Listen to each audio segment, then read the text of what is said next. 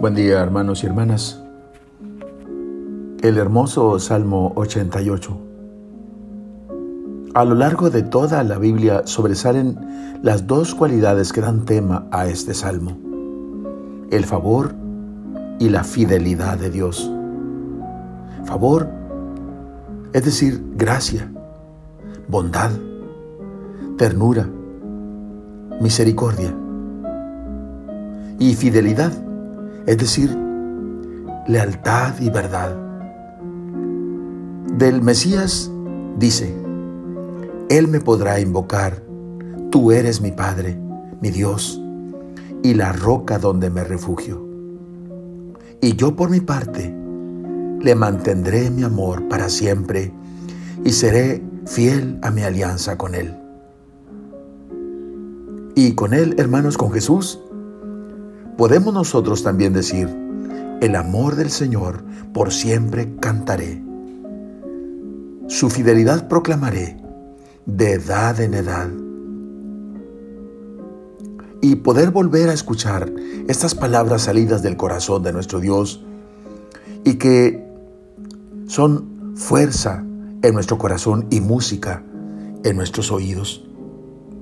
Encontré a mi elegido lo he ungido con el óleo de la alegría para que mi mano esté siempre con él y mi brazo le haga valeroso.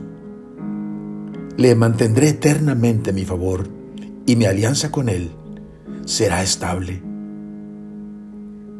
Solo queda una duda que nos preocupa. ¿Y si fallamos? Y resuenan las tranquilizadoras palabras salidas de su propia boca. Si sus hijos abandonan mi ley y no siguen mis mandamientos, no les retiraré mi favor ni desmentiré mi fidelidad. No violaré mi alianza ni cambiaré mis promesas. Resuenan en nuestro corazón las palabras de San Pablo en el Nuevo Testamento. Si le somos infieles, Él permanece fiel.